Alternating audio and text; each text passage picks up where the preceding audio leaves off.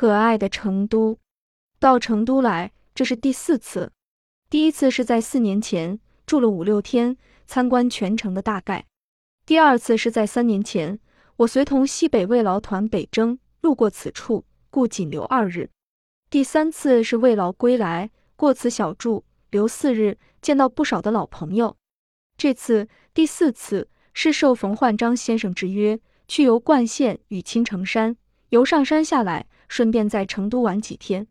成都是个可爱的地方，对于我，它特别的可爱，因为一我是北平人，而成都有许多与北平相似之处，稍稍使我减去些相思。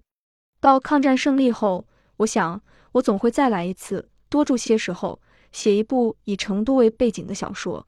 在我的心中，此地方好像也都很像人似的，有个性格。我不喜上海。因为我抓不住他的性格，说不清他到底是怎么一回事。我不能与我所不明白的人交朋友，也不能描写我所不明白的地方。对成都，真的我知道的事情太少了，但是我相信会借他的光写出一点东西来。我似乎已看到了他的灵魂，因为他与北平相似。二，我有许多老友在成都，有朋友的地方就是好地方，这诚然是个人的偏见。可是恐怕谁也免不了这样去想吧。况且成都的本身已经是可爱的呢。八年前，我曾在齐鲁大学教过书。七七抗战后，我又由青岛移回济南，仍住齐大。我由济南流亡出来，我的妻小还留在齐大住了一年多。齐大在济南的校舍现在已被敌人完全占据，我的与朋友们的一切书籍器物已被劫一空。那么今天又能在成都会见共患难的老友，是何等的快乐呢？衣物、器具、书籍丢失了有什么关系？我们还有命，还能恪守岗位的去忍苦抗敌，这就值得共进一杯酒了。抗战前，我在山东大学也教过书，这次在华西坝，无意中的也遇到几位山大的老友，惊喜欲狂，一点也不是过火的形容。一个人的生命。我以为是一半活在朋友中的。假若这句话没有什么错误，我便不能不因人及地的喜爱成都了。啊，这里还有几十位文艺界的友人呢，与我的年纪差不多的，如郭子杰、叶圣陶、陈祥和朱先生，握手的时节，不知为何不由得就彼此先看看头发，都有不少根白的了，比我年纪轻一点的呢。虽然头发不露痕迹，可是也都显得消瘦。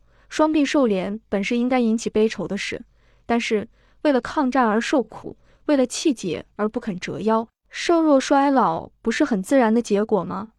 这真是悲喜俱来，另有一番滋味了。三，我爱成都，因为它有手有口。先说手，我不爱古玩，第一因为不懂，第二因为没有钱。我不爱洋玩意儿，第一因为他们洋气十足，第二因为没有美金。虽不爱古玩与洋东西，但是我喜爱现代的手造的相当美好的小东西。假若我们今天还能制造一些美好的物件，便是表示了我们民族的爱美性与创造力仍然存在，并不逊于古人。中华民族在雕刻、图画、建筑、制铜、造瓷上都有特殊的天才。这种天才在造几张纸、制两块墨砚、打一张桌子。漆一两个小和尚都随时的表现出来，美的心灵使他们的手巧，我们不应随便丢失了这颗心。因此，我爱现代的手造的美好的东西。北平有许多这样的好东西，如地毯、发廊、玩具，但是北平还没有成都这样多。成都还存着我们民族的巧手。我绝对不是反对机械，而只是说我们在大的工业上必须采取西洋方法。在小工业上，则需保存我们的手。谁知道这二者有无调协的可能呢？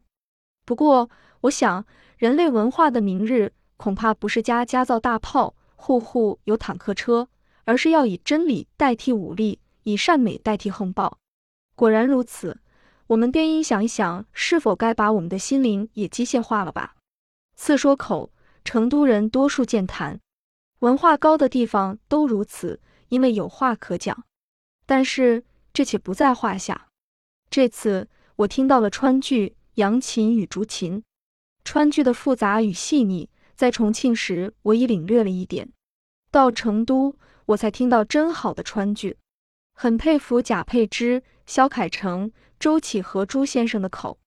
我的耳朵不十分笨，连昆曲听过几次之后都能哼出一句半句来。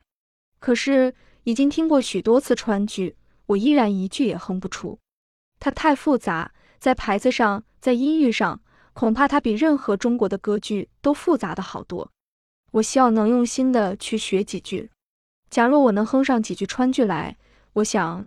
大概就可以不怕学不会任何别的歌唱了。竹琴本很简单，但在贾树三的口中，它变成极难唱的东西。他不轻易放过一个字去，他用气控制着琴，他用意逼出放，他由细嗓转到粗嗓没有痕迹。我希望成都的口也和他的手一样能保存下去。我们不应拒绝新的音乐，可也不应把旧的扫灭。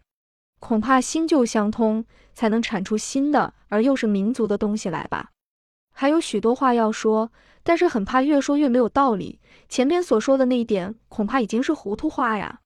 且就这机会，谢谢侯宝章先生给我在他的客室里安了行军床，吴先优先生领我去看戏与扬琴，文协分会会员的招待与朋友们的赏酒饭吃。